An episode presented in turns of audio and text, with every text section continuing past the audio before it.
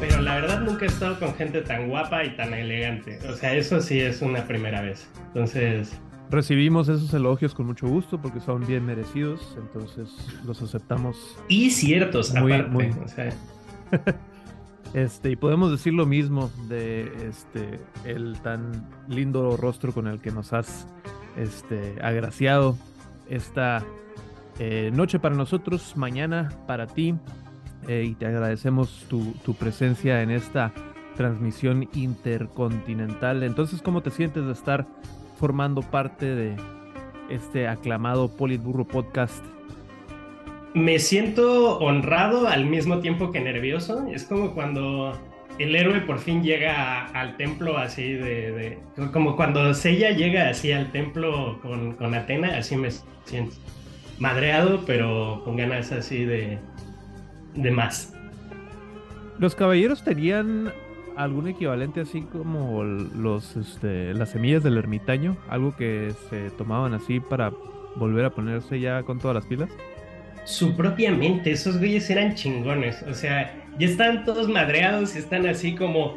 Pero sí puedo. El FUA, el FUA realmente era como lo único que tenían. Porque sí, no había así como alguien llegaba un paramédico y les Porque se rompían el brazo, se romp- o sea, se dan en la madre. Yo no sé cómo están vivos y ya terminaba así la pelea y decían, ya valió madre este güey. No, tienes que seguir adelante. Sí, a huevo, tengo que seguir adelante. Y seguían los güeyes. O sea, sí, sí, sí, no sé. Pero Oye, tenían bien Dragon Ball inculcado. al menos tenían medicina, güey. Sí, sí, sí. Sí, en Dragon Ball tenían este acceso a medicina gratuita universal, ¿no? Y los, los caballeros ya tenían bien inculcado el de que el que piensa, el que Sí, quiere puede, exacto, ¿no? güey. El- Los el caballeros es del Zodíaco tenían quiere. mentalidad de tiburón, güey. Qué triste. Sí, sí, sí, totalmente. Ni hablar. Eh, pues creo que podemos darle eh, esa y un poquito más de distintos análisis materialistas y dialécticos a nuestros escuchas en este su podcast criptocomunista de preferencia, el Politburro, transmitiendo como siempre con 100.000 watts de potencia desde la frontera del Imperio Yankee y hasta la compuerta de tu respectivo búnker, camaradita. Yo soy su compa Cari, saludándoles como siempre con muchísima ternura radical. Por acá también anda nuestro camarada B. ¿Qué onda? ¿Qué onda? Buenas noches o buenos días, dependiendo de donde nos escuchen. Gracias por acompañarnos de nuevo aquí en Politburro Podcast. Tenemos invitados de lujo la noche de hoy, día de hoy, depende de ¿A cuándo hora escuchan. Ahorita viene llegando ya, eh, Ay, no, no sabe sí, sí, tardar. sí, yo también lo quiero conocer. No, vamos al invitado de lujo. Pues como ya escucharon por ahí, tenemos la dicha de que nos esté acompañando desde su propio búnker de una tierra muy remota, eh, nuestro estimado compa Chiniquil. ¿Cómo estás, Chiniquil? Bienvenido al Politburro. ¿Qué tal, muchachos? Pues muchas gracias por invitarme. Eh, muchas gracias por permitirme ver el amanecer, muchachos, que esto es también bonito, se agradece. Al que madruga, eh, dicen por ahí que eh, pues a lo mejor no lo funan tan duro o algo así es el dicho, ¿no? Sí, sí, sí, cuan- cuan- cuando, por fin así me funen y encuentren así como toda la información polémica, eh, yo diré, pero si madrugaba, sí, pero vale madres. Ni hablar, pues qué gusto que nos acompañes, Chiniquil. Te agradecemos que tomes eh, tu tiempo para este, estar aquí con nosotros. ¿Por qué no nos platicas y para nuestros escuchas también eh, qué es este proyecto de Chiniquil? Em, ¿cuál, ¿Cuál fue tu propósito al iniciarlo y este, cómo va hasta ahorita? ¿Qué proyectos traes entramados actualmente? Pues el proyecto de Chinicuil nace de la ira desmedida que me provocaba Agustín Laje y sus videos, cabrón. Porque yo decía, hay banda haciendo debunking de videos así muy chidos en Estados Unidos y no hay banda en México o en Latinoamérica haciendo debunking. de cosas tan, tan fundamentales como es este, la... Mm, ay, ¿cómo se llama esta cosa que usan los religiosos para decir? La... tan, tan eh, fundamental que se te olvidó tan fundamental y tan absolutamente. Mira, de hecho, es que este fue mi primer video y era así como la cosa esta que piensan que van a llegar por sus hijos y pues, la, eh, la ideología de género. ¿no? Entonces dije, verga, ¿cómo nadie ha hablado de la ideología de género en internet y no sé qué? Y después de que hice el video me di cuenta de que había buscado mal y había ya banda hablando de la ideología de género.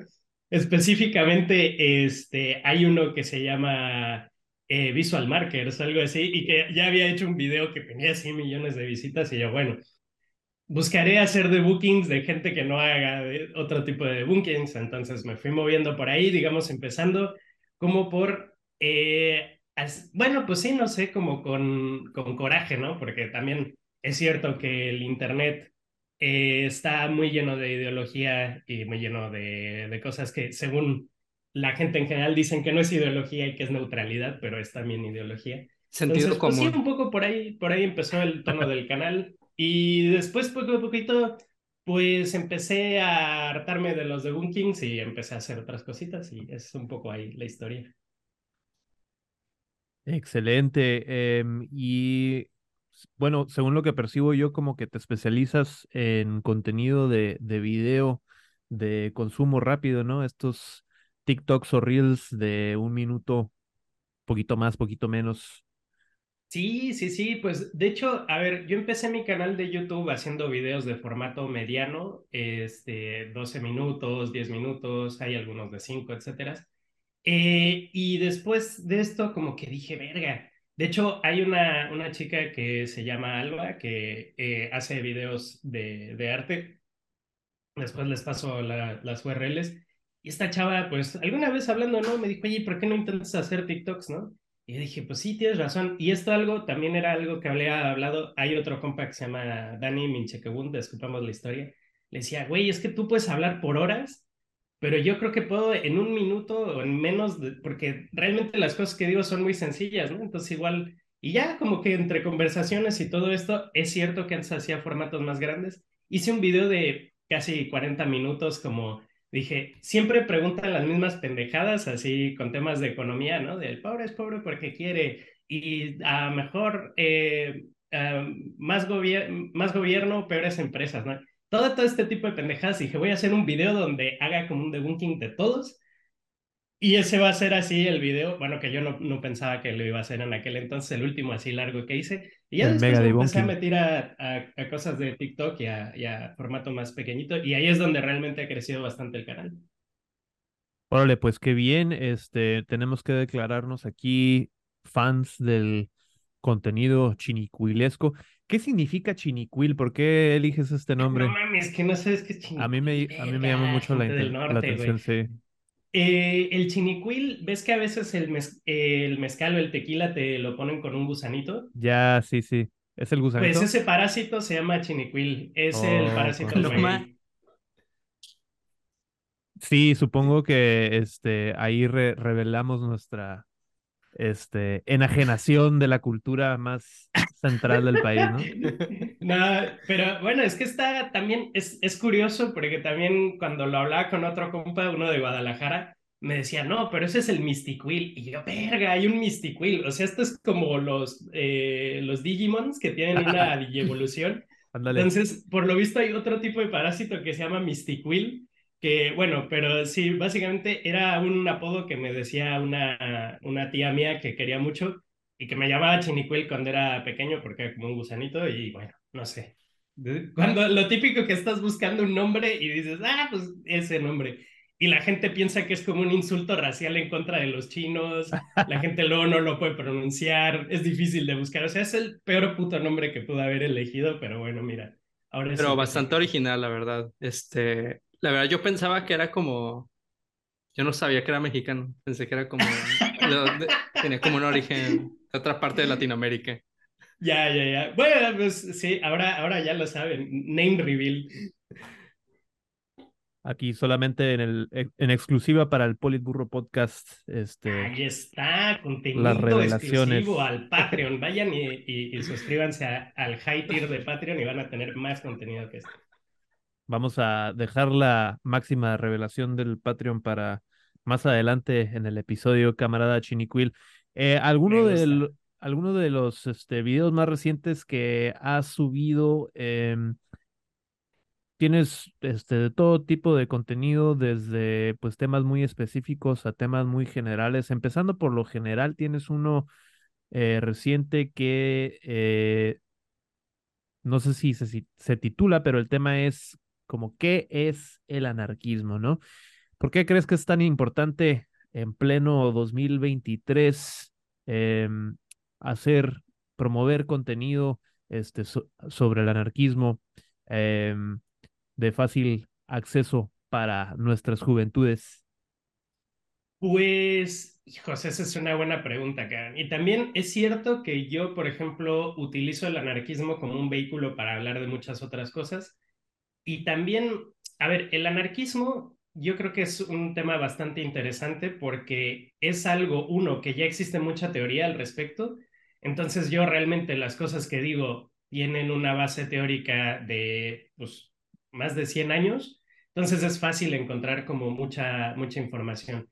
Y dos, hay también como ideas que, bueno, no sé, nosotros que venimos de Latinoamérica es fácil como tachar al comunismo de gobierno, ¿no? Y decir, no, comunismo es gobierno y cuando hay mucho comunismo hay mucho gobierno. Y es muy difícil entablar un diálogo cuando estás hablando exactamente de las mismas cosas de anarquismo que de comunismo sí empiezas hablando de comunismo, ¿no? Es cierto que poquito a poquito hemos ido eh, avanzando hacia un panorama en donde la palabra comunista no está tan estigmatizada.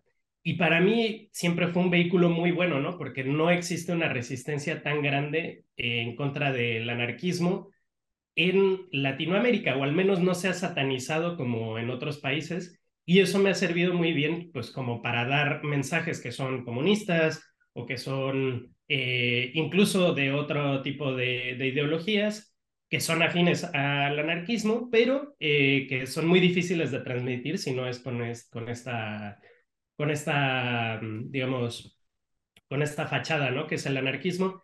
Y bueno, yo también, o sea, es cierto que pongo los signos de anarquismo por todos lados y que pongo eh, todo esto, pero también yo creo que la mejor solución para una persona va a ser la de su contexto, ¿no? Entonces, igual el anarquismo puro y duro en todo el mundo, pues no va a poder ser, ¿no? Porque también es otro de los grandes problemas del capitalismo. El capitalismo es algo que funciona igual prácticamente en todo el mundo y es algo que está bien jodido, ¿no? Una solución para un pueblo indígena metido en la sierra no va a ser la misma solución que una gran ciudad, etcétera, ¿no? Entonces, yo creo que también un poco la, la invitación eh, con los videos también es un poco imaginar cuál va a ser la solución local. Y esto es algo que también tiene el anarquismo, que es el tema del especificismo. Entonces, no sé, como que hay muchas cosas que me hicieron gravitar alrededor de esto, pero también aclaro que no soy una persona dogmática y que si eres comunista estoy peleado contigo, porque esto también es algo que a mí me desquicia, ¿no? O sea, tenemos que buscar alianzas entre las personas que somos afines anticapitalistas, ¿no? Y, y en favor de un mundo mejor. Y bueno, no, pero no es el frente popular. Se requiere ese frente popular, ¿no? Mm. Frente amplio, como dice la Xochitl, ¿no? Exacto, sí, yo quiero aliarme con Xochitl porque es trotskista, cabrón, y los trotskistas, como nadie los quiere, son como los anarquistas del comunismo, cabrón. Es que aparte trotskista, cabrón, o sea, qué pinche tino tiene la de Xochitl, verga, está muy cagada candidato presidencial para 2024, eh, declarándose como trotskista, debo admitir que no tenía eso previsto para la quinela, del ¿no? pan aparte. y del pan aparte, Simón. Este, y bueno, no por ponerte en el spot, Chiniquil, pero ¿por qué no le contestas a nuestros eh, escuchas eh, la pregunta central, por lo menos para ti, anarquismo, ¿qué es? Ah, verga, ya me pusiste en el spotlight. tú fuiste el que hiciste el video, cabrón. Entonces tú te pusiste solo. No, no, no. Yo realmente, lo bueno es que puedes hacer fake news y entonces ponerle un título sensacionalista como ¿qué es anarquismo? y después no explicar nada. Este, pues a ver, Ah, es que esto es lo típico de depende, ¿no? Y, y, es un término que es muy complejo, ¿no? Y hay como dos definiciones así bien grandotas para el anarquismo. Uno, que es eh, que realmente no vivimos en democracias y el anarquismo es una democracia sin autoridad, ¿no? Entonces, que digamos que es una democracia eh, real, ¿no? Porque, pues bueno, obviamente también entran temas de anarcocapitalismo y todo este tipo de cosas que dicen que son anarquistas, pero no, porque en el capitalismo no hay democracia, ¿no? Entonces, como que el anarquismo es democracia radical, esa es una, una, una manera de definir el anarquismo. Y la otra es que es una crítica hacia las jerarquías, ¿no? Entonces, eh, las jerarquías es lo que está hundiendo al mundo, ¿no? Así como el feminismo tiene este tema del patriarcado, es lo que está jodiendo al mundo, pues los anarquistas tienen esta eh, visión de que las jerarquías son las que están pudriendo al mundo y pues las jerarquías las encontramos en muchos lados. El patriarcado es una jerarquía, entonces por eso existe el anarcofeminismo. El capitalismo es una jerarquía, por eso existe el anarcocomunismo. Este, las leyes y las políticas y el mundo que vivimos colonialista también es un tipo de es una jerarquía muy, muy grande, ¿no? Pero eh, yo no sé si conocen a una eh, chica que es genial que se llama Yasnaya Aguilar, que es escritora. Pues ella define muy bien esto y, y, para mí, si pudiéramos quedarnos con algo, son mejor con palabras de Yasnaya. Ella decía que existe el mole de la opresión. Entonces decía, pues el, eh, el patriarcado es, eh, es, es un tipo de opresión, la capitalismo es otro tipo de opresión, el colonialismo es otro tipo de opresión, el racismo, etcétera, pero no los puedes separar, ¿no? Es como el sabor de un mole, ¿no? Entonces, el mole tiene cáscara de plátano, pero también tiene chocolate, pero también tiene chiles, pero tú no puedes decir, ah, el chile del mole cuando te lo estás comiendo, como separarlo, porque no lo quiero. Pues lo mismo va aquí, ¿no? O sea, tú no puedes separar patriarcado de colonialismo, como no lo puedes separar de capitalismo. Y yo creo que en medio de toda esa lucha, pues yo creo que para mí las luchas que son afines son las luchas que van en contra del mole de, de, de, la opresión, ¿no? Este mole que es enorme y que es la sociedad en la que vivimos actualmente, que es especista, que es este, colonialista, que es un montón de cosas y que poco a poco pues tenemos que ir diluyendo, ¿no? Es una metáfora muy buena, es una metáfora un poco mala en el sentido de que el mole está muy bueno y a quien no le gusta el mole, pero, pero sí, entonces, ahí tienen mi definición y que quede para los libros de historia como la peor definición. Ahí, ahí la tengo. eh, proletarios del mundo, unámonos para seguir diluyendo ese mole jerárquico. Me parece eh, bastante acertado que menciones eh, la falsedad de la supuesta democracia bajo la que estamos sujetos este, dentro de estas democracias burguesas, democracias neoliberales, ¿no? Como diría nuestro querido Peje. Em, cuando muchas veces pues nos venden la ilusión de eh, la democracia, ¿no? La ilusión de la libre elección. Eh, puedes votar por el candidato que este, va a eh, concederle el río donde tomas este, el agua para tus necesidades diarias eh, va a concesionárselo a una minera canadiense y no te va a decir nada al respecto. O puedes elegir el otro candidato que este, va a decir que va, va, a exigirle a los canadienses que le pidan perdón a México, pero pues al final del día también le va a vender el mismo terreno a la misma empresa canadiense, ¿no? O este, a algún otro compa más allegado, este, como Slim o este... Eh, la Reaga. Todos estos distintos compas, este, Salinas también que es súper compa de, de nuestro cabecita de algodón, ¿no? Entonces, em, sí, sí me llamó mucho la, la atención que mencionaras esa eh, mentira que es este el que vivimos bajo una, una democracia, ¿no? Sí, y aparte está cagado porque la democracia requiere tiempo y la democracia requiere de, pues, o sea, güey, los políticos en principio están de tiempo completo dedicados a la democracia y nunca acaban nada, ¿no? Entonces, el desmadre es que como pueblo y la manera en la que concebimos es como, erga, tenemos ocho horas para trabajar, ocho horas para descansar y ocho horas para dormir.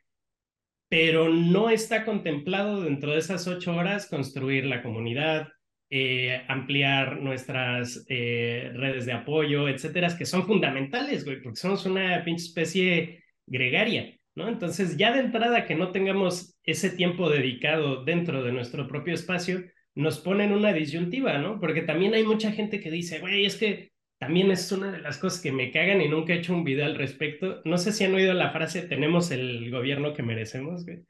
Es una de las ideas así más cagosas, güey, que conozco, porque es como, pues no, no, no, no tenemos el gobierno que merecemos, güey. Y si tuviéramos la posibilidad de eh, tener más tiempo para cambiar las cosas, lo haríamos, pero obviamente el sistema está pensado para eso, ¿no? Porque también hacer una revolución, hacer cambios, incluso salir a la calle ayudarle a un vecino, güey, es algo que está limitado, güey, por el propio sistema, ¿no? Desconfía de todos, güey, porque no sabes quién te va a traicionar, eh, no tienes tiempo, vas en el camión de regreso al trabajo, de ida, peleándote con todo el mundo, güey.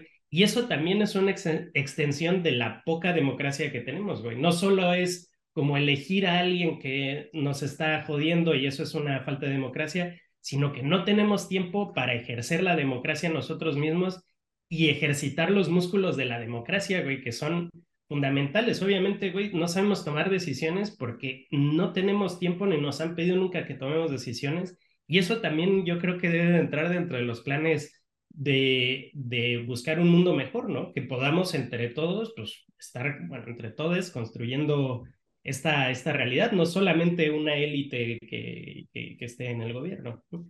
Claro, y también está el caso, ¿no? De mencionabas las ocho, horas, las ocho horas para trabajar, descansar y dormir, ¿no?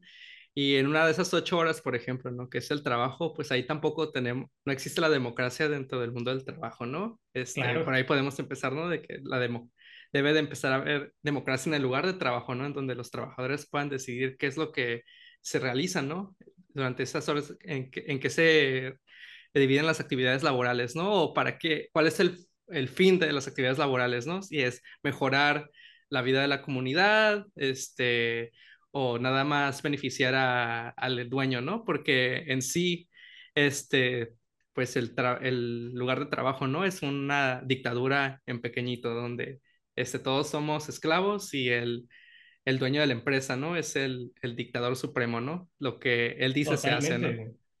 No, y aparte también está muy cagado que eh, una de las cosas que también estén más satanizadas en México, al menos, eh, es con lo que estoy más familiarizado, sean los sindicatos, ¿no? Que es realmente la única fuerza que le puede hacer frente a un jefe actualmente es un sindicato, porque también un político puede arreglar una empresa, dos empresas, tres empresas, pero no va a poder arreglarlas todas. Los trabajadores de las propias empresas van a poder mejorar sus condiciones si nos sindicalizamos, ¿no? Entonces también es como un miedo de, no, güey, por los sindicatos rancheros. Y sí hay cosas bien pinches jodidas con los sindicatos, pero también nos han vendido una realidad, güey, de que le tenemos que tener miedo a organizarnos y le tenemos que tener miedo a que los propios empleados nos organicemos. Y eso es también otra falta de democracia, ¿no? Sí, Entonces... y el, el peor también ahí es que los trabajadores no están organizados en México, pero los empresarios sí están ah, organizados. Hay sindicatos y corporativos de la Coparmex, la Canacintra,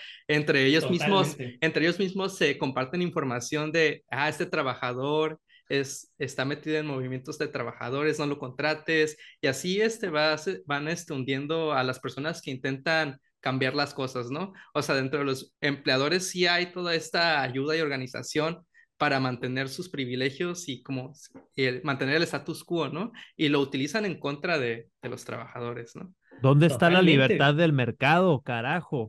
¿Dónde está la libertad?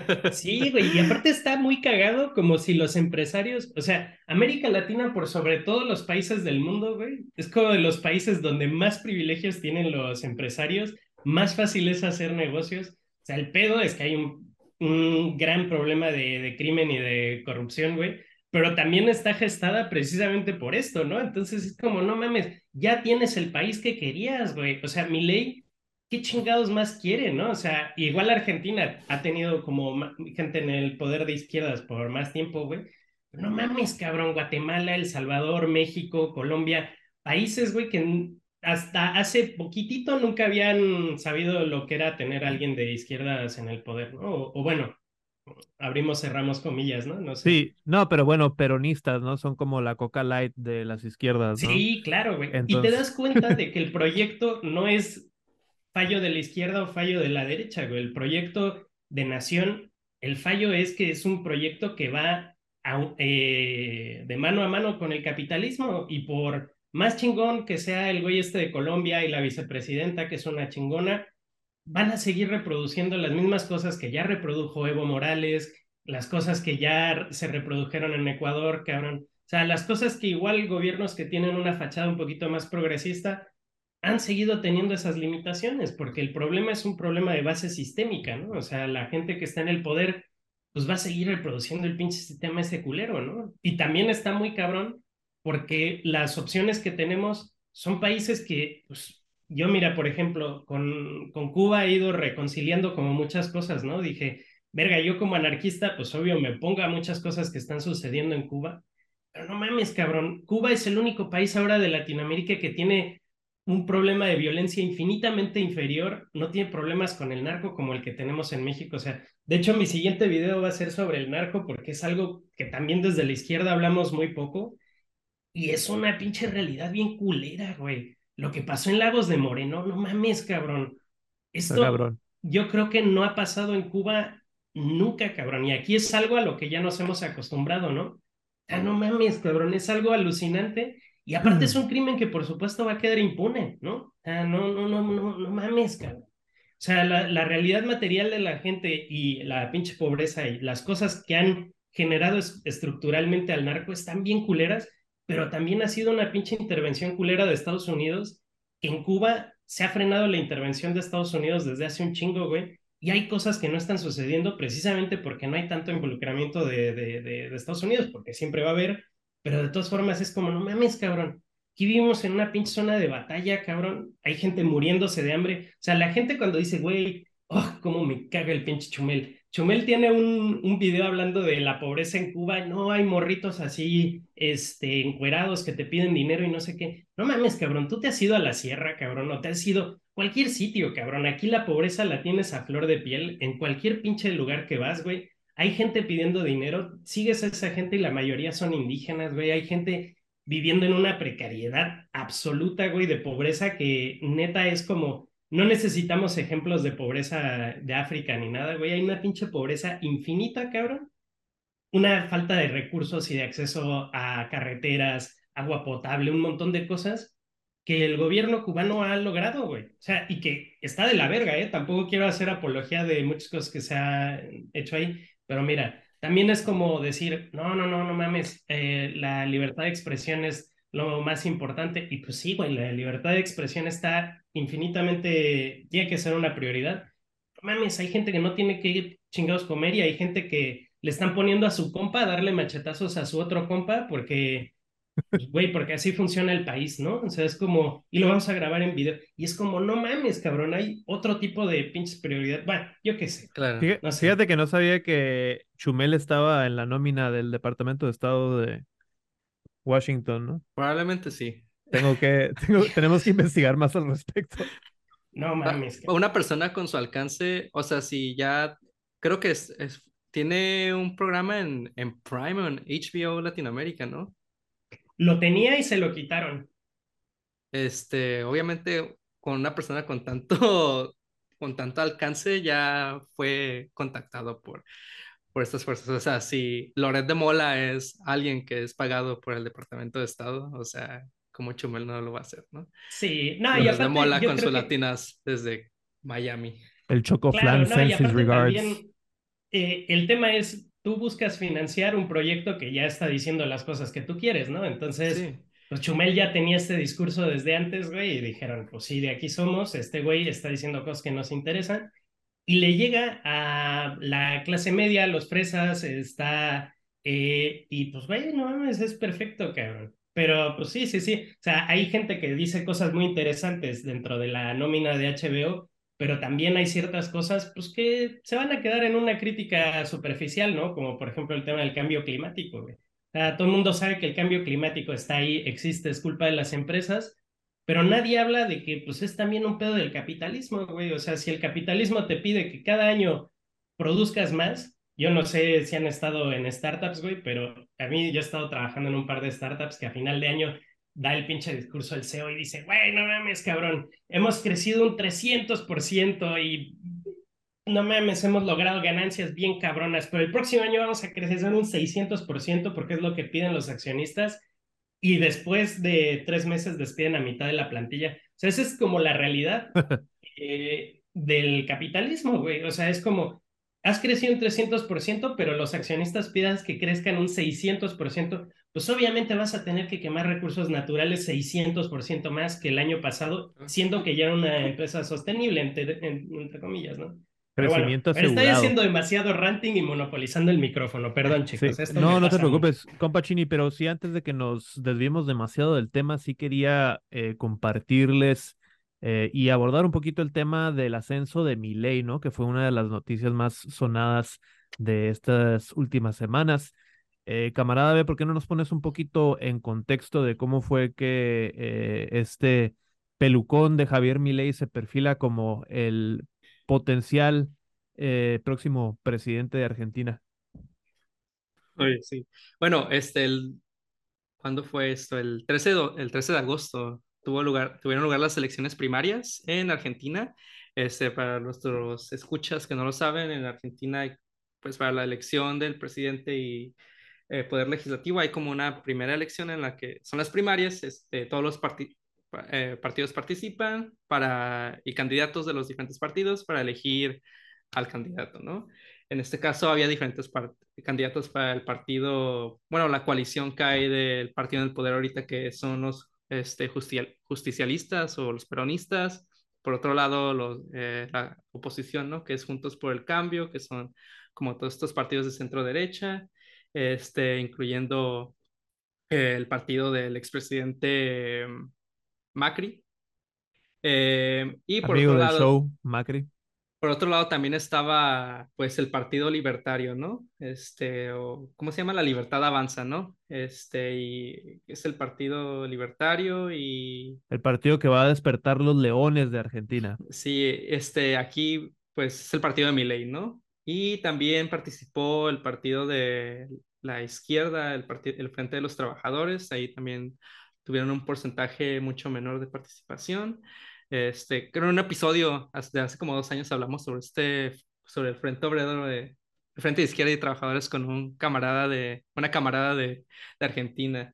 Por ahí, si lo quieren escuchar en el podcast, quieren Tan mala participación que ni siquiera me había enterado que, que participaron en las primarias pues tuvieron un 1.87% de los votos. Bueno, no, como un 4%, como un 5% entre los dos candidatos, un 5% entre, bueno, para acabarla, este, Milei obtiene el 30% de los, del total de los votos por encima de, este, de la, de la candidata en primer lugar de Juntos por el Cambio, que es Patricia Bullrich, ella obtuvo el 21%. Y pues después en, este, en tercer lugar queda el candidato ahorita que eh, es de los justicialistas, Massa, que Sergio Massa, que es acá como más neoliberal. Disculpa, no, en segundo lugar quedó Massa con el 21% y Bullrich con 16%, ¿no? En tercer lugar. Eh, pero pues a lo que dicen las encuestas ahorita es que Milei, pues este, para todo esto, las encuestas, las encuestas no, no tenían previsto, ¿no? Que me le iba a ganar por tanto, o sea, lo, todas las encuestas lo tenían como en un tercer lugar, eh, estaban ahí, este, peleándose el primero, eh, primer y segundo lugar los justicialistas, que es el partido del gobierno y la oposición, y pues resulta que, pues, este, Milei los, los supera, ¿no? Y ahorita, pues, está liderando las encuestas, ¿no? Eh, al parecer... Hicieron que se escuchara el rugido de los leones. al parecer el próximo presidente argentino puede que sea Milei y más porque Macri, que fue eh, el presidente anterior antes a Fernández, este, está viendo la posibilidad de darle su apoyo no a Patricia Bullrich, que es de su, de su círculo político, sino a Milei, ¿no? Para asegurar que gane un gobierno de derecha, ¿no? En Argentina. Y que viva la libertad, carajo. Eh, quería compartirles también, camaraditas, eh, un video, un discurso eh, de los, uno de los tantos discursos que estuvieron circulando y viralizándose en redes para analizar un poquito, diseccionar un poquito em, este discurso con el que logró este, emocionar a tantos votantes en Argentina eh, y sobre todo votantes jóvenes, ¿no? Que hay que acordar, hay que acordarnos que eh, la fuerza política de esta nueva derecha eh, reaccionaria, trompista, em, mil otros adjetivos que le pudiéramos agregar, este, pues es el, es el alt-right, ¿no? Son los ultraderechistas, principalmente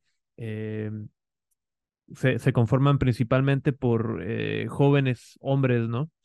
Em, y eh, les quiero compartir este video que eh, nos proporciona, querido amigo del show, el Borregod. Aquí tenemos, vamos a escuchar este pedacito de Miley. A ver, yo creo que el gran problema argentino es un problema cultural. ¿Sí escuchan el audio? A ver, vamos a ver si lo puedo regresar otra vez. Sí, sí, te escuchamos. Sí, yo escuchaba, escuchaba, ¿eh? sí. A ver, yo creo que el gran problema argentino es un problema cultural. Es decir, esta es una sociedad que está infectada de socialismo. Entonces, al parecer, los argentinos tienen el mismo problema que tenemos los mexicanos. Nos está acosando, nos está hostigando el virus. Estamos infectados de socialismo, ¿no? Desde, desde aquí creo que podemos ir criticando eh, esta supuesta infección ideológica eh, y este tema cultural, ¿no? Cómo el discurso de la derecha suele alejarse de eh, un análisis material para hablar sobre algo más abstracto, algo cultural, algo, y, algo necesariamente mal este, que proviene desde la ideología, ¿no? Escucho sus opiniones de estas primeras palabras, camaradas. Yo creo, que... No, no, no, empieza tú, por favor, güey, que yo ya estaba hablando mucho.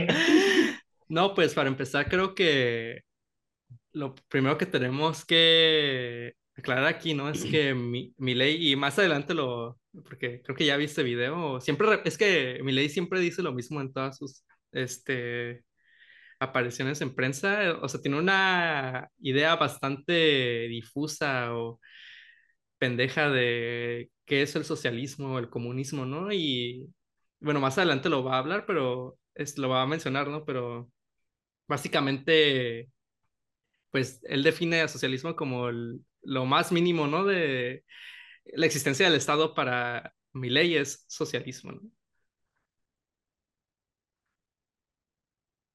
Y es que está súper cagado también que eh, es, este tipo de, mensajes, pues, están perfectamente creados así por think tanks, porque el problema no es eso, güey. O sea, tú a alguien le dices, el socialismo es gobierno, se lo va a creer, güey pero no estás hablando de los problemas que tiene el Estado y el problema que tiene el capitalismo, ¿no? Ideológicamente es como si fueran neutros, ¿no? Es como, sí, güey, la, neutralidad es cuando los empresarios despiden gente, ¿no? Y después esa gente despedida no eh, se, se, tiene que encargar su familia de mantenerlos, güey, hasta que encuentren trabajo. Eso es neutral, eso no es tener ideología. La ideología es realmente, güey, cuando pagan impuestos, pobrecitos empresarios millonarios, güey, se van a otros países. Ah, bueno, a ver, pon, pon, el resto del video, a ver qué dices. Sigamos escuchando. Y lo que hay que lograr es sacar el socialismo de la cabeza de la gente, ¿sí? Y los principales promotores de estas ideas son los políticos. te propongo que veas lo que fueron las declaraciones de Graciela Camaño. Se supone que uno de los mejores dirigentes de Argentina. ¿Sabes contra quién van? Contra los liberales. Porque los liberales somos los únicos que les, digamos, le, enrostramos a los políticos que ellos no son la solución, que ellos son el problema. Si solamente los liberales eh, son los que eh, les encaran a los políticos eh, sus, sus problemas y sus contradicciones, ¿no? Sus, su, su corrupción. Aquí le puse eh, relativo a lo que acaba de decir, le comenté a mi compa Borrego, si tanto odias a los políticos, ¿por qué te convertiste en uno de ellos, no? Jaque mate, ah. liberaloide. Y me, llama mucho la atención cómo los argentinos eh, sean libertarios o, o liberfachos, se han este, autodenominado liberales, ¿no? Porque eh, pues liberal tiene una connotación muy diferente en Estados Unidos y en otros lugares, ¿no? Pero aquí, pues estos anarcocapitalistas, si es que se les puede llamar anarcos, em, se, se sienten muy orgullosos de identificarse con ese liberalismo clásico, ¿no? Pues sí, y es que también la parte culera de todo esto, güey, es que, o sea, Argentina ha logrado cosas que están bien chidas, sobre todo en temas pues bueno, de, derechos humanos y de la comunidad LGTB. Eh, muchas cosas en feminismo pues, están muy avanzados y tienen como prácticas políticas, pero también me imagino una Argentina eh, dirigida por eh, el partido de Macri otra vez, o una Argentina dirigida por este güey, pues, no sé qué tanto vaya a cambiar, güey. Es como cuando Trump perdió las elecciones contra Biden y todos, no, Biden es así, güey, comunista, no sé qué. Verga, güey, Estados Unidos sigue exactamente igual. O sea, le han puesto la bandera LGTB al dron este que va a matar gente en, en Palestina, ¿no? Eso es la, la, lo que ha cambiado. Entonces, Biden se pues está pegando a sus promesas de campaña, ¿no? Lo, lo, lo, que le caracterizó su campaña fue que dijo que nada iba fundamentalmente a cambiar y creo que se, ha, sí, sí, sí, se ha pegado a eso bastante fielmente.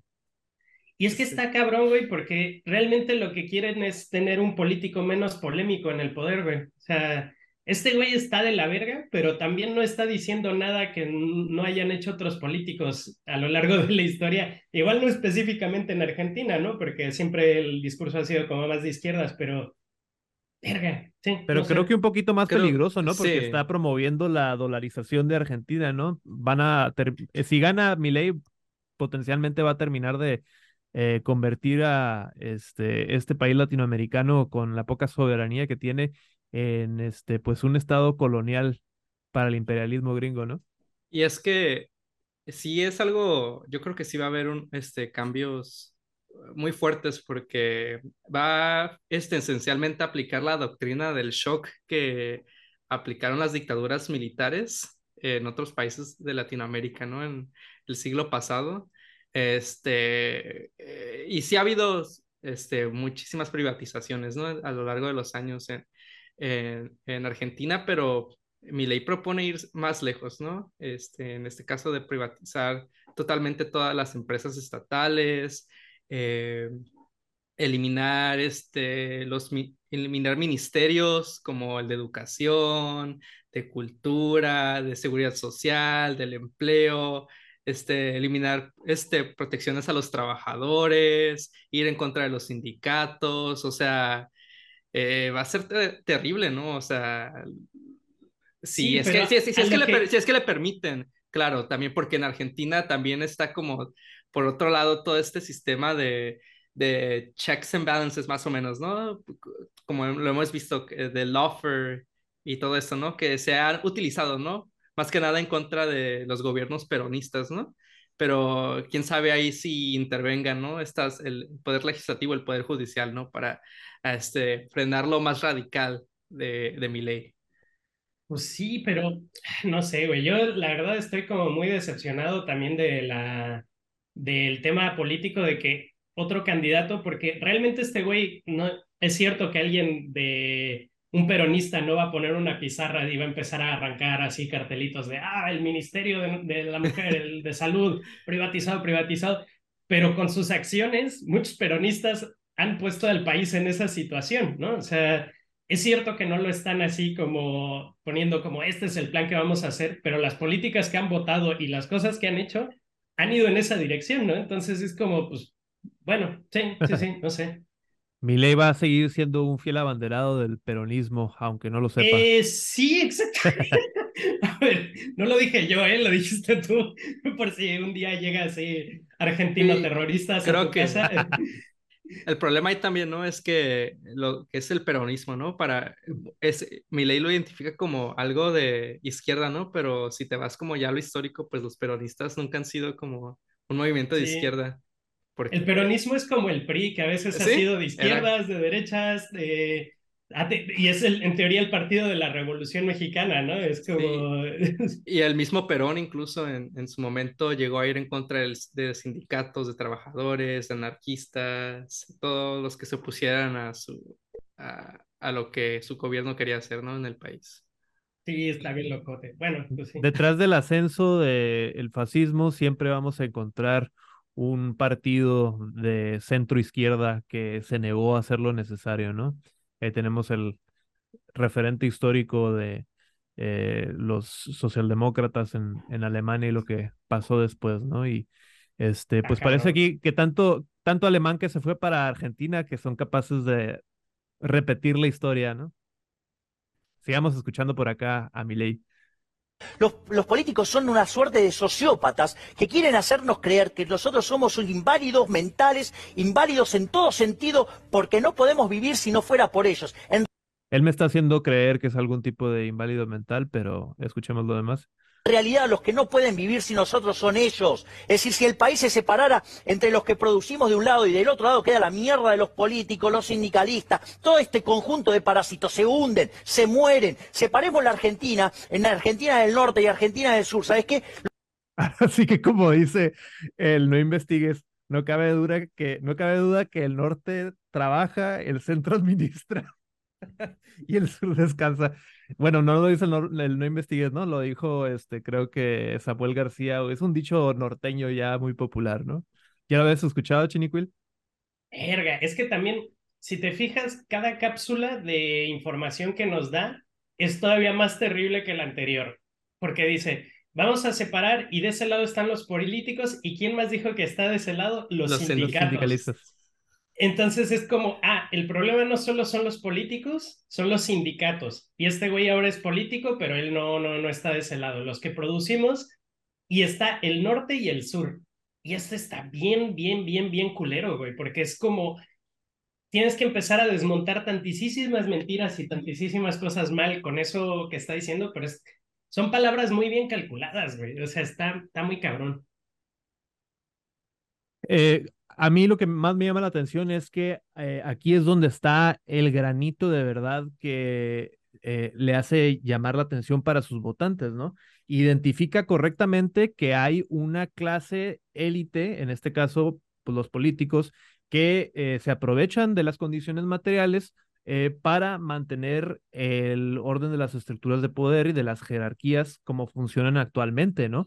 El problema al que no llega a mi ley es que eh, pues no solamente es, la clase política, ¿no? Sino que la clase política está al mismo tiempo conformada por los mismos empresarios, oligarcas, ¿no? O sea, sin decir que eh, el mom and pop, los pequeñas y medianas empresas son necesariamente este, tiranos, aunque sí hay muchos este, pequeños tiranos, eh, dueños de empresas, pero principalmente la oligarquía en todo país de Latinoamérica está aliada con la clase política y, no es el hecho de que sean políticos los que los vuelve eh, esta, esta élite, ¿no? Sino que eh, los que controlan el capital se adueñan de las esferas de poder y mantienen en pie las jerarquías y el modo de producción como funciona, ¿no? Eh, pero él no puede decir ese porque si no, no, no, pudiera, no puede llegar a esa conclusión porque si no, pues pierde el financiamiento que, que tiene su campaña por parte de el Atlas Network, el CPAC y todo esto, ¿no? Sí, pues de hecho, justo eh, la semana pasada publiqué un video. Ahora estoy intentando hacer contenido más mover a Mastodon y también hay muchas cosas que, pues, todos estos think tanks te hacen pensar que vienen como desde la, desde la Guerra Fría, donde el gobierno, el, objetivo del gobierno es la, la igualdad y el objetivo de los empresarios y del capitalismo y todo esto es la libertad, ¿no? Entonces, es como estas dos luchas enfrentadas en donde el partido de la libertad de ley no sé qué, es algo que ya estaba existiendo desde la, la Guerra Fría, pero lo cierto, güey, es que está muy cagado porque sin libertad no puede haber igualdad y sin igualdad no puede haber libertad, ¿no? Entonces, ¿dije lo mismo? Sí, sin igualdad no puede haber libertad y sin libertad no puede haber igualdad, ¿no? Entonces, yo creo que también todos estos discursos apestosos, güey, de que la libertad es esto, que es una contraposición a la, a la, a la igualdad, ¿no? O sea, como si fueran polos opuestos, es algo que mi ley ha utilizado como bastante, bastante bien, ¿no? Entonces, es, necesitamos también eh, cuestionar que hay ciertas cosas de lo que está diciendo mi ley que son ciertas, pero están divididas de una parte fundamental, que es el tema pues, de que sin, sin, sin igualdad y sin derechos y sin un montón de cosas, pues la gente que va a terminar siendo libre va a ser la misma élite que está gobernando, ¿no? Entonces es como paradójico, ¿no? Todo lo que dice, pero pues sí, como bien dices, güey, hay un montón de think tanks detrás de él y hay un montón de, de recursos detrás de esto, y pues ya lo hizo Trump y él está copiando al, pie de la letra lo que hizo Trump, ¿no? Y es que Milei no es un, no es, ah, un personaje que haya salido de, la noche a la mañana que haya aparecido en el escenario político argentino, ¿no? O sea, yo recuerdo haber visto videos de Milei con Laje cuando empezaba a usar Facebook en el 2010, 2011, publicaciones sobre, o sea, este, este, este güey tiene como una década produciéndose y lo han ayudado, pues, Laje, este, Gloria Álvarez y los representantes latinoamericanos del Atlas Network. Y, aparte creo que también estuvo metido en política. Él no, no sé si estaba con el gabinete de Menem o en dónde, pero me parece que también estuvo metido. Ya tiene tiempo como político. Sí, es, ahorita es diputado, ¿no? Ya tiene mm. este, su partido desde el 2018, es, tiene presencia ahí. No, o sea, pero me refiero antes, antes, ¿eh? O sea, con Menem, eh, o sea, estoy hablando, sí, de hace más de 10 años. Perdón, ¿eh? Te interrumpí. La verdad no, no, no recuerdo. Mm. Eso puede que sí, porque por ahí este, recuerdo haber leído que, que menciona que Menem es su presidente favorito de la historia argentina. De hace tantos años nada más me acuerdo de él con su traje de superhéroe libertario, ¿no? Este, próximamente Argentina va a tener un Avenger de presidente, si bien les va. Eh, y pues sí, no creo que eh, pues es la búsqueda de la libertad a través de la lente del realismo capitalista, ¿no? Es incapaz de imaginar una libertad auténtica, solamente es capaz de imaginar una libertad para unos muy pocos, eh, porque el capitalismo es la forma natural de distribuir la economía, organizar la economía y la sociedad, entonces imposible deshacernos de esas jerarquías y de eh, la benevolencia de nuestros eh, emperadores oligarcas que tan bondadosamente crean nuestros empleos para que podamos nosotros este, subsistir de sus migajas, ¿no? Exacto. pues bueno, compita Chinicuil, eh, ya te entretuvimos bastante tiempo. Em, ¿Algún pensamiento que le quieras dejar a nuestros escuchas antes de despedirnos? Em, ¿Cómo resumes tú tu movimiento anarcochinicuilista? Verga, pues hay muchas cosas que no, no hemos hablado, muchas cosas que me gustaría hablar. Eh, pues no sé, mira, yo creo que también eh, una de las cosas que creo que son fundamentales es eh, imaginar utopías. Y yo creo que también la gente que, que está en contra de los utopistas es gente que igual eh, piensa que está haciendo como práctica y pragmática, ¿no? O sea, dentro de los movimientos de izquierda, a veces como las utopías se, se tachan como de cosas malas, pero yo creo que también si no tenemos un mundo mejor al cual apuntar, pues siempre vamos a estar reproduciendo las mismas mamadas que nos hemos encontrado hasta el momento, ¿no? Entonces, ya lo llamemos anarquismo, ya sea que lo llamemos solar punk, ya sea que lo llamemos comunismo, eh, libertario, eh, anarquista, etcétera, eh, tenemos que ir imaginando nuevos mundos, ¿no? Y también lo que dices es que vemos el mundo a través de los lentes del realismo capitalista. Yo creo que también es importante empezar a ver, y es un ejercicio muy duro y muy difícil porque parece que no hay escapatoria, pero tenemos que empezar a imaginarnos otros mundos mejores, ¿no? Porque también, erga, yo también, pues muchas de estas cosas, pues yo sé que no, no, no me van a tocar vivir, pues sí, o sea, ya también el ciclo vital de una persona, yo a mi edad, yo ya me quedan los días contados, no, pero, pero sí, no sé, son cosas que toman años, ¿no? Y también un compa mío me dijo, güey, que si incluso la revolución eh, agrícola, que es como la revolución que todo el mundo habla, es imposible saber cuándo empezó y todavía no sabemos si ha terminado, o sea, no sabemos si esto es una extensión de la, de la revolución agrícola. ¿Por qué vas a creer que la revolución que acabe el capitalismo va a ser un evento así fundamental que va a cambiar de la noche a la mañana algo, ¿no? Es como un poco a poquito, pero pues sí, tenemos que ir caminando en esa dirección y tenemos que ir imaginando cosas y va a ser bien jodido y no tenemos que darnos por vencidos, porque también otra cosa que creo que me hubiera gustado hablar más es el tema del cambio climático, porque también es algo que está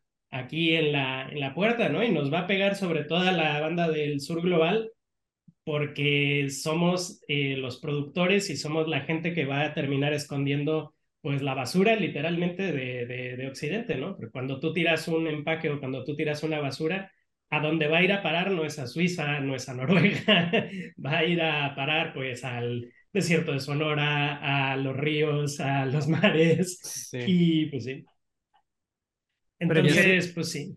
Es un problema enorme, ¿no? Porque, pues, o sea, puede que, sí, los, las personas del sur global van a, sufrir, van a sufrir las, las, las, mayores consecuencias, ¿no? Pero al final el planeta es un sistema, ¿no? En el que todo un, un, desbalance en alguna parte termina afectando a todo el sistema, ¿no?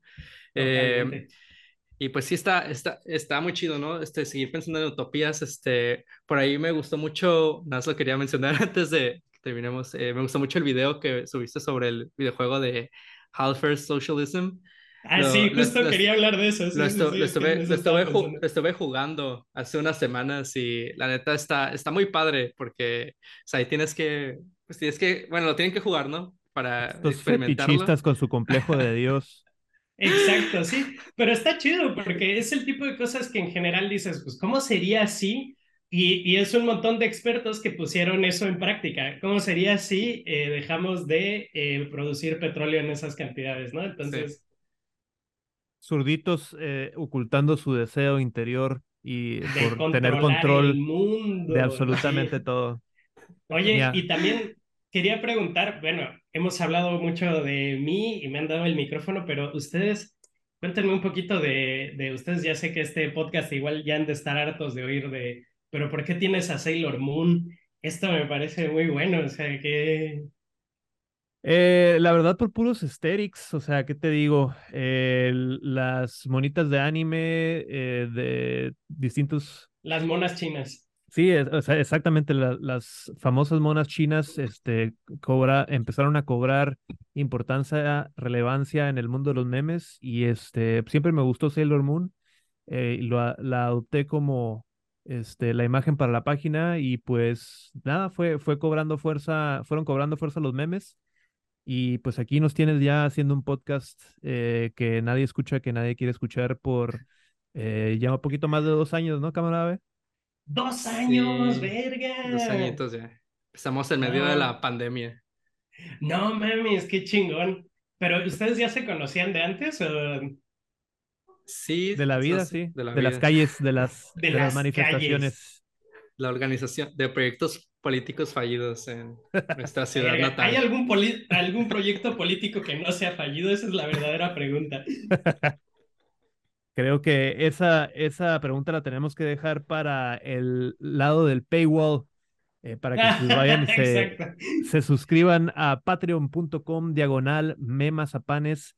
Eh, del otro lado del paywall vamos a estar platicando seguramente un poquito sobre eh, la muerte, el accidente aeronáutico que sufrió este Prigozhin, el que intentó hacer el golpe de Estado en contra de Putin, y este probablemente también el próximo eh, quinto o cuarto, ya perdí la cuenta, arreo de nuestro hermoso y dorado presidente Donald Trump, eh, que mañana probablemente vamos a tener por fin el mugshot verdadero, ya no vamos a tener que especular con inteligencia artificial cómo se vería Trump arrestado. Parece ser que por fin mañana vamos a tener la imagen este, latente, fehaciente. Eh, ¿Tú cómo la ves, Chiniquil? ¿Alguna predicción para el próximo arresto de Trump? Verga, pues a ver, yo creo que Trump, mira, es que también el problema me pasa un poco como con mi ley, cabrón.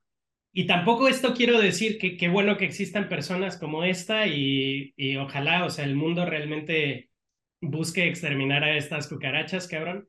Pero estos güeyes están diciendo en todas las palabras lo que implica el gobierno. El gobierno de Estados Unidos siempre ha sido un gobierno racista, siempre ha puesto barreras a los mexicanos que queremos migrar a Estados Unidos, siempre ha estado en contra de la mujer, de los negros, etcétera, cabrón. Llega un presidente que se le ocurre decir eso en el micrófono y es como, no, no lo digas tan alto, cabrón, esto no sé qué. Entonces, para mí, me parece un avance y ojalá lo arresten, pero el problema es que los discursos y las ideas de Trump están tan metidos en la política de Estados Unidos y la política de México que ahora es la, o sea, no hicieron un muro que, que, que, evitara que llegaran los mexicanos allá, sino que convirtieron a México en un muro de violencia impenetrable para entrar a Estados Unidos. Y eso me parece que también es una estrategia que han seguido otros países. En la Unión Europea pasa lo mismo en Marruecos, que Marruecos es ahora el muro de Europa.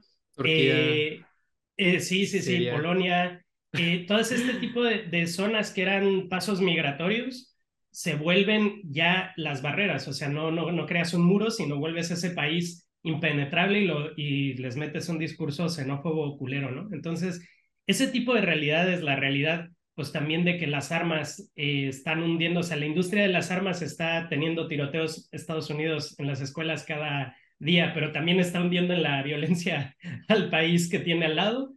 Es una realidad que aunque arresten a Trump y lo metan 100 años en la cárcel, va a seguir existiendo. Y que qué bueno, o sea, porque también yo creo que ese es un paso, digamos que mm, de alguna manera simbólica para decir no podemos como aceptar este tipo de cosas. Pero también eh, Biden se le puede imputar por las mismas cosas, porque creo que a, a, este Trump se le está imputando por el tema de acoso sexual y por el tema de evasión de impuestos, ¿no? Era creo que... Pero a Biden le vamos de... a perdonar todo porque su hijo Hunter, somos fans de Hunter y uh. queremos ser igual a Hunter, es nuestro modelo a seguir. Hunter es mi héroe personal, entonces este, para mí Biden no tiene error, no tiene falla. No tiene fallo en tu lógica. Muy bien, me parece perfecto, que La y bueno, pues, por la que se presenta mañana Trump nada más. Esta sí es por lo de la insurrección del 2021, porque esta es porque ah, Georgia, por de, sí. porque fue cuando le ordenó al secretario de Estado de Georgia que encontrara 9 mil votos o no me acuerdo cuántos votos para ganar el Estado. Entonces lo están juzgando por tratar de impedir en la elección. En, bueno, pero, pero, la elección. Vamos sí. a dar los detalles del otro lado del paywall, el impenetrable. No, ¿En serio? ¿Vas a... el impenetrable muro de Trump, el impenetrable muro del paywall del Patreon, patreon.com, diagonal Exactamente. Y vamos a hacer ese muro cada vez más alto. Y el Patreon ahora ya no va a ser 50 pesos, ahora va a ser 100 pesos, el mínimo así para. Por la módica cantidad de 3 dólares al mes, camaradas, puedes tener acceso a todo nuestro contenido bonus y nos vas a poder permitir seguir trayéndote contenido desde la izquierda radical y para la izquierda radical. Si no tienes chance de unirte al Patreon, eh, arrímate a el YouTube, suscríbete al canal, déjanos tu like, déjanos tu comentario y la seguimos cotorreando por allá en nuestro canal de YouTube.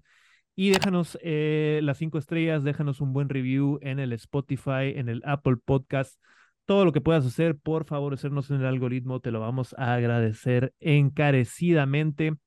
Compitas, yo soy su camarada Cari, como siempre, eh, mandándoles un abrazote con muchísima ternura radical. Eh, Chinicuil, ¿por qué no nos dejas este, tus tags donde te puede encontrar la gente en redes y nos despedimos?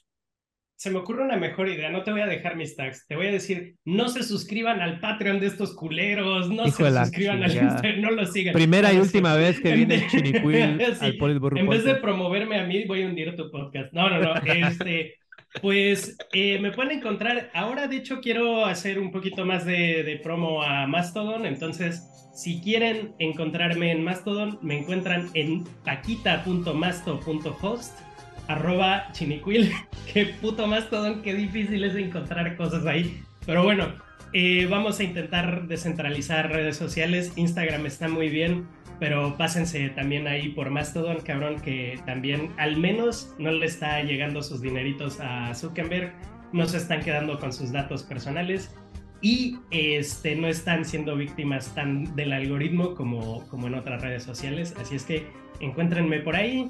Y bueno, y obviamente eh, me pueden encontrar con tiempo de diferencia. Ojo, publico primero en Mastodon y luego publico en Instagram. Entonces, si quieren tener la exclusiva síganme en Mastodon.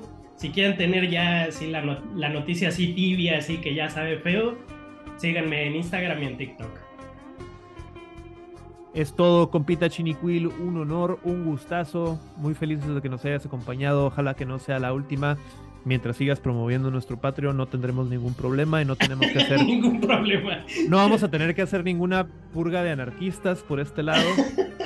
Vamos a estar... Al gulag vamos a estar este, todavía muy contentos de que pueda seguir acompañándonos. Yo soy su cámara Itakari y les digo esta noche, como todas las noches, Das Vidania, camaradas. Das Vidania. Das Vidania. Pues muchas gracias, compitas. Que y que viva la libertad, carajo. Y que viva la libertad. Dios.